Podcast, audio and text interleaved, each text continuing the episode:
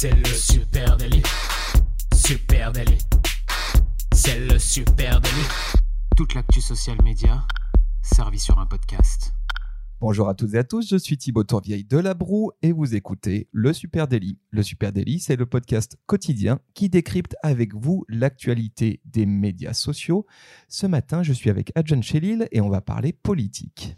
Oui, oui, euh, alors euh, une fois n'est pas coutume hein, dans le Super Daily, mais euh, aujourd'hui on va parler un petit peu politique et notamment on va se questionner sur l'influence des réseaux sociaux sur les processus électoraux et démocratiques mondiaux. Ouais, est-ce que les Gros réseaux...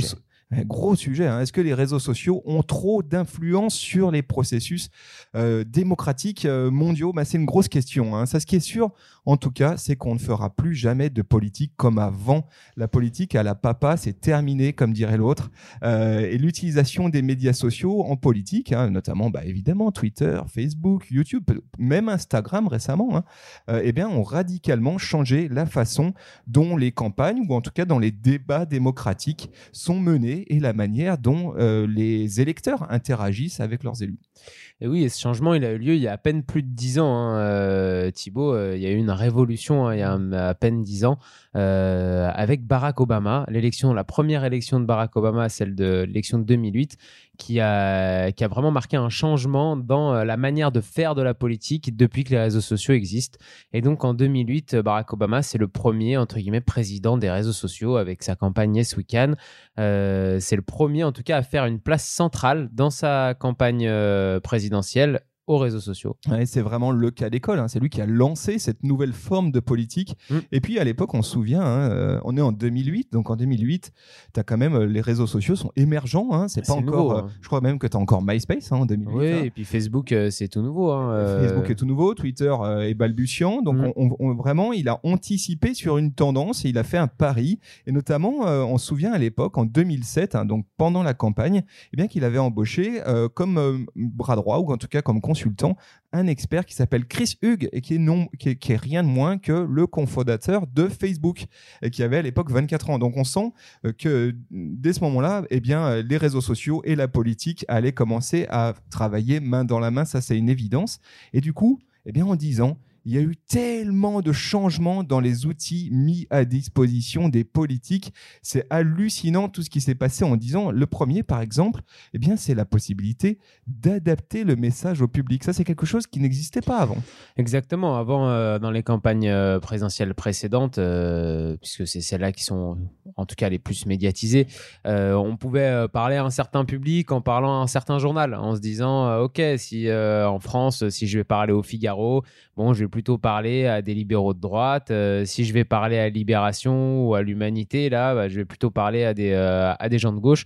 Donc, il y avait cette possibilité, mais bon, de ciblage très vague et, très large. Y avait pas, on pouvait pas, on pouvait adapter son discours en fonction de à qui on parlait, mais enfin, ça restait très limité. Et là, les réseaux sociaux bah, viennent révolutionner tout ça, puisque le ciblage sur les réseaux sociaux est beaucoup plus précis. Donc, on peut vraiment choisir à quelle catégorie de la population on parle. Ouais, voilà. Et puis, on peut adapter la tonalité de sa Bien campagne, sûr. hein, sans dire d'a- d'adapter euh, réellement son programme, mais en tout cas la tonalité. Avec une, il y a une campagne qui peut, euh, on peut trouver qu'un message il est approprié à des électeurs de moins de 30 ans et on va mettre un gros focus dessus. Et puis euh, peut-être que ce focus sera différent pour des électeurs de plus de 60 ans. Et ça, c'est quelque chose qui vraiment est nouveau et une nouvel outil à disposition, nouveau. Bah maintenant, en tout cas, 10 ans. Autre, autre outil qui n'existait pas aussi autant avant, hein, c'est la possibilité de mesurer l'opinion publique en direct. Euh, on se souvient à l'époque des sondages, de fameux sondages de Sarkozy, etc. Maintenant, tout se fait en direct quasiment. Ouais, c'est très intéressant parce que en fait, on remarque que euh, les réseaux sociaux ont amené une continuité dans ce qui se faisait en politique avec euh, une rupture dans la pratique. Parce que quand on regarde d'anciennes élections, euh, alors en France comme celle de, Jacques Chirac par exemple ou avant de Mitterrand, et ben dans leur bras droit on retrouvait un homme comme Jacques Séguéla qui est un grand publicitaire français et bien sûr on retrouvait des tonnes et des tonnes et des tonnes de sondages pour savoir qu'est-ce que les Français pensent de telle question, comment ils accueilleraient euh, etc. Et aujourd'hui, bah, tout ça est directement possible sur les réseaux sociaux, en direct, directement du candidat au, euh, à une certaine audience donnée.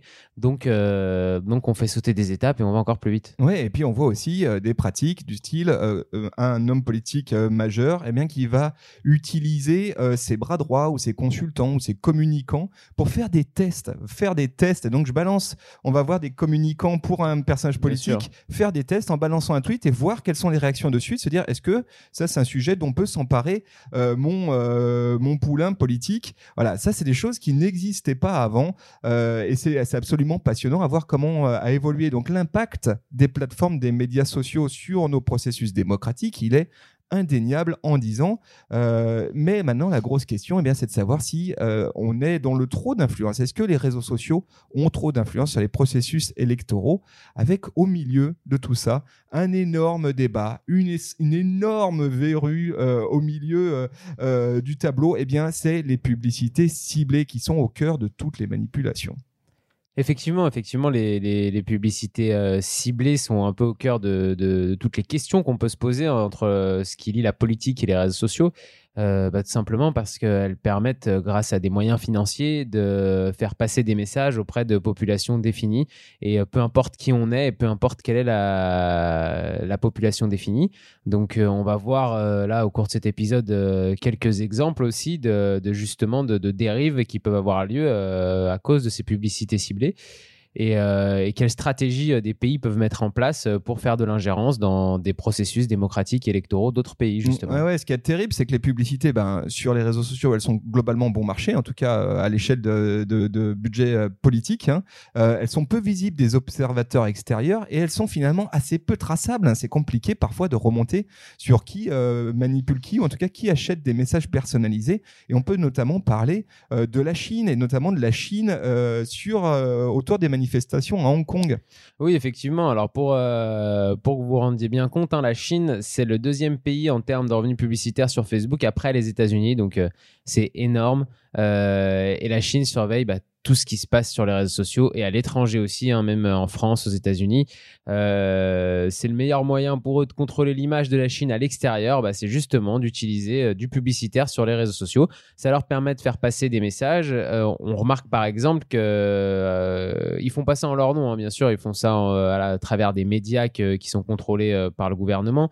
donc par exemple, Xinhua News a diffusé plusieurs annonces sur Facebook en rapport avec ce qui s'est passé à Hong Kong. Donc, je vais rappeler juste après ce que c'est, euh, en ciblant des pays comme les États-Unis, la Chine, mais aussi l'Inde et le Mexique. Donc on se demande euh, quel est l'intérêt pour euh, un média chinois comme Xinhua News d'aller cibler des Américains, des Mexicains ou des Indiens et bah, tout simplement de travailler l'image de la Chine à l'extérieur.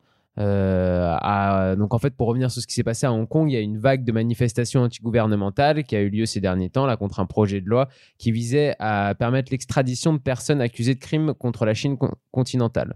Et en fait, pour contrôler euh, l'image de ce qui ressortait de Hong Kong à l'extérieur, justement, la Chine a utilisé publicitaire euh, on peut peut-être relever tout de suite ce qu'ont fait, les réseaux sociaux, même si on en reparlera aussi plus tard. Là, dans ce cas précis, euh, Twitter et Facebook ont donc euh, été utilisés un peu comme des outils de propagande par le gouvernement chinois, et les deux ont réagi en supprimant certains comptes. Twitter a déclaré avoir supprimé 936 comptes qui tentaient délibérément et spécifiquement de semer la discorde politique à Hong Kong et a affirmé qu'il n'accepterait pas de publicité de la part de médias contrôlés par un État. Voilà. Et ça, c'est vrai que euh, là-dessus, hein, au sujet, hein, alors ça, c'est ce que font les plateformes, mais on peut parler aussi de l'encadrement euh, légal, en tout cas du cadre légal. C'est vrai qu'autour de ces publicités dans un cadre politique, eh bien, euh, l'encadrement, il est très variable en fonction des pays. Hein. Alors, juste un petit rappel comme ça, en France, c'est interdit. Typiquement, c'est interdit d'avoir des publicités politiques sur les réseaux sociaux bah, parfois il est bon euh, de vivre en France quand même. Hein. C'est clair que ça permet d'assainir euh, aussi un cadre de, de discussion euh, démocratique. mais par contre, c'est autorisé en Allemagne. En Allemagne, c'est autorisé alors sous certaines conditions que je ne vais pas détailler là. Et puis, c'est quasiment pas encadré dans d'autres pays de l'Union et notamment alors en Grande-Bretagne qui sont presque plus dans l'Union, mais en Grande-Bretagne, il n'y a, aucun encadrement. Et puis dans bien des pays, notamment en Italie, etc., il n'y a pas d'encadrement légal. C'est extrêmement flou et donc en gros, n'importe qui peut faire n'importe n'importe quoi et dire ce qu'il souhaite sur les réseaux sociaux sous le format publicitaire. Le, le, problème, pardon. J'allais dire en fait, ce qui est intéressant aussi, c'est la manière dont dont c'est fait, c'est-à-dire que quand c'est au format publicitaire, souvent c'est au format publicitaire, mais avec des articles de news, des articles qui qui, qui parlent comme si c'était des journalistes, comme si c'était un média réputé qui qui expliquait un fait et, et en fait c'est des articles détournés à des visées politiques et qui sont financés par des politiques eux-mêmes. Donc euh, c'est là où il y a une collision, en tout cas euh, un conflit d'intérêts. Ouais, c'est la manière d'utiliser les codes du média pour parler politique et euh, vraiment servir un, besoin politique. ça, c'est vrai que c'est assez troublant et c'est quelque chose qu'on voit beaucoup, hein, qu'on a beaucoup vu autour des élections américaines notamment. voilà. On peut parler aussi, et ça c'est peut-être le plus marquant de ces dernières années, et eh bien c'est comment les réseaux sociaux ont permis un certain nombre d'ingérences euh, et d'influences étrangères sur des élections nationales. Ça, c'est assez accablant. Euh, je, vais, par exemple parler de l'Irlande. L'Irlande, on se souvient, il y a quelques temps de ça, il y a eu un référendum sur l'IVG. Et euh, ce référendum, il a été perturbé par des campagnes qui étaient issus de l'étranger, des campagnes sur les réseaux sociaux. Et c'était notamment des publicités ciblées hein, euh, qui ont posé des énormes problèmes de transparence parce qu'on s'est rendu compte eh bien, qu'elles venaient pas d'Irlande et qu'elles venaient euh, évidemment de Grande-Bretagne, mais aussi des États-Unis. Et c'était euh, énormément de budgets publicitaires ont été investis, investis pour soutenir eh bien, des clips de campagne hostile à l'interruption volontaire de grossesse. Euh, voilà, c'est assez, troublant. Et là, on se rend compte que sur des débats démocratiques comme ça, dans le cadre d'un référendum, eh bien là, que les sous venaient de l'étranger. Et là, c'est gravissime. Ouais, ouais, c'est gravissime. Et moi, ça me fait penser aussi au fait que, par exemple, dans des élections euh, en France, euh, je crois que les 48 dernières heures, euh, les politiques ne peuvent pas euh, prendre la parole dans les médias et les médias ne peuvent pas euh, parler directement, donner des sondages ou parler de, ce qui se passe dans cette élection. Peut-être qu'une des solutions qui devra être mise en place à l'avenir pour arriver à respecter les processus électoraux, ça pourrait être aussi le même type de processus sur les réseaux sociaux avec une interdiction de, de parler de certaines choses. Mais quand on connaît la difficulté de contrôler euh, des réseaux sociaux, euh, ça paraît un petit peu absurde. Ouais, tout à fait. On peut aussi, évidemment, en matière d'ingérence euh, étrangère, évidemment, on peut parler du fiasco de l'élection Trump et de l'influence de la Russie. Oui, alors on va faire rapide parce que c'est un sujet qui mériterait un épisode complet du Super Daily, mais on connaît depuis l'année dernière hein, les vraies implications russes dans cette élection euh, avec certains documents qui ont été remis au Congrès. Euh, on sait maintenant qu'un grand nombre de publicités ont été financées par un organisme russe, l'IRA. Donc, euh, si ça vous dit rien, c'est l'Internet Research Agency. Euh, c'est une agence qui est soutenue directement par le Kremlin.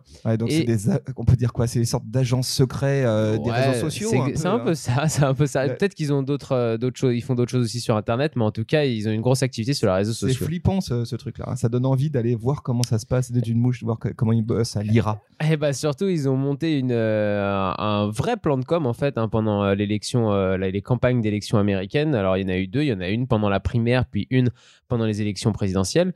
Euh, mais c'est vraiment tout un plan de com, j'insiste, c'est pas juste des pubs comme ça balancées parce que en fait, ils ont ciblé plusieurs euh, catégories de population dans le peuple américain. Alors pour euh, vous faire grossièrement, ils ont ciblé des fans de Donald Trump conservateurs, ils ont ciblé le public noir américain en passant par les fans de Martin Luther King, etc., des latinos ou des homosexuels.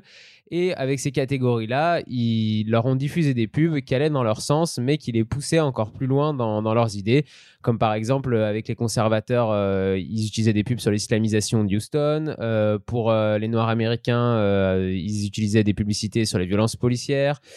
Enfin voilà, comme ça pour chaque catégorie, mais surtout toutes ces pubs, elles renvoyaient à des groupes Facebook qui étaient aussi tenus par l'IRA et qui du coup continuaient d'abreuver en, fake news et en, et, euh, faites pour manipuler et polariser le débat américain, pour faire en sorte au final qu'il y ait différents groupes comme ça qui s'éloignent les uns des autres, qui soient moins en moins tolérants les uns avec les autres et, et qui s'opposent sans même plus pouvoir se parler.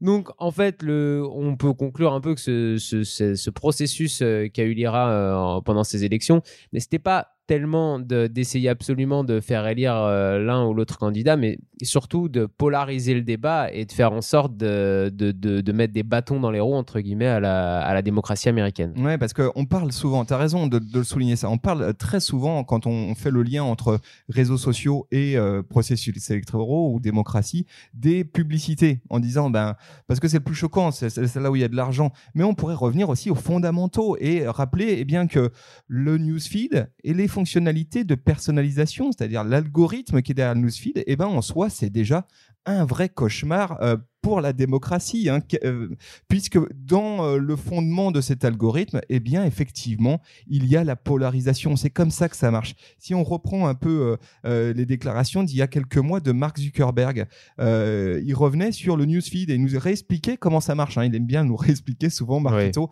Attendez, je vous explique, vous qui comprenez pas trop, simple terrien, je vais vous expliquer. Et il disait, ben, l'objectif du newsfeed, c'est de montrer aux gens des histoires qui les intéressent le plus. Ouais, sauf que ça, c'est déjà un problème. Parce qu'en fait, la démocratie, pour qu'elle marche, eh ben, elle doit se nourrir aussi d'opinions. Les gens doivent se nourrir d'opinions différentes et se faire leur propre avis. Sauf que quand tu vois toujours la même chose, ça te conforte dans tes idées, euh, effectivement, sans, sans, jamais remettre en question aucune de tes idées, sans jamais te faire douter de quoi que ce soit. Et juste un petit chiffre euh, en passant 126 euh, millions d'Américains ont vu entre janvier 2005 et août 2016 une des, des, des 80 000 publications organiques de l'IRA qui avait lieu justement dans ces groupes. Ouais, et donc ce clivage, comme tu dis, ben, on l'a vu, hein, il était extrêmement fort aux États-Unis. On a senti vraiment euh, une fragmentation de la société avec les Trump et les anti-Trump. Mmh. Euh, c'était vraiment, euh, vraiment impressionnant. Et ça, ben, en fait, ça, dépasse le cadre du publicitaire. C'est vraiment quelque chose qui est intrinsèque au newsfeed, à la manière dont fonctionnent les réseaux sociaux aussi, aux logiques de groupe. Hein. on sait que Facebook investit beaucoup pour développer les groupes, mais oui, mais les groupes, ça, ça a double tranchant, c'est-à-dire que tu peux tout à fait te retrouver finalement dans une bulle d'obscurantisme, dans une bulle d'infos de, qui euh, ne permet pas d'élargir tes points de vue. Ensuite, on peut, pour revenir sur la Russie hein, euh, et sur son Internet Search euh, Research Agency, eh ben, clairement, eux, ils sont dans tous les mauvais coups hein, et ils s'appliquent effectivement à déstabiliser les démocraties. Ils ont bien compris comment fonctionnaient les algorithmes et ils ont bien compris qu'effectivement, le clivage dans les démocraties occidentales, il n'était pas si compliqué à entretenir. Et pour ça, il suffisait de nourrir eh ben, les deux camps, parce qu'ils nourrissent les deux camps. Hein. Exactement. C'est-à-dire qu'ils vont nourrir les pros et les anti en les confortant dans leur position pour qu'ils s'affrontent et qu'il n'y ait pas de consensus possible.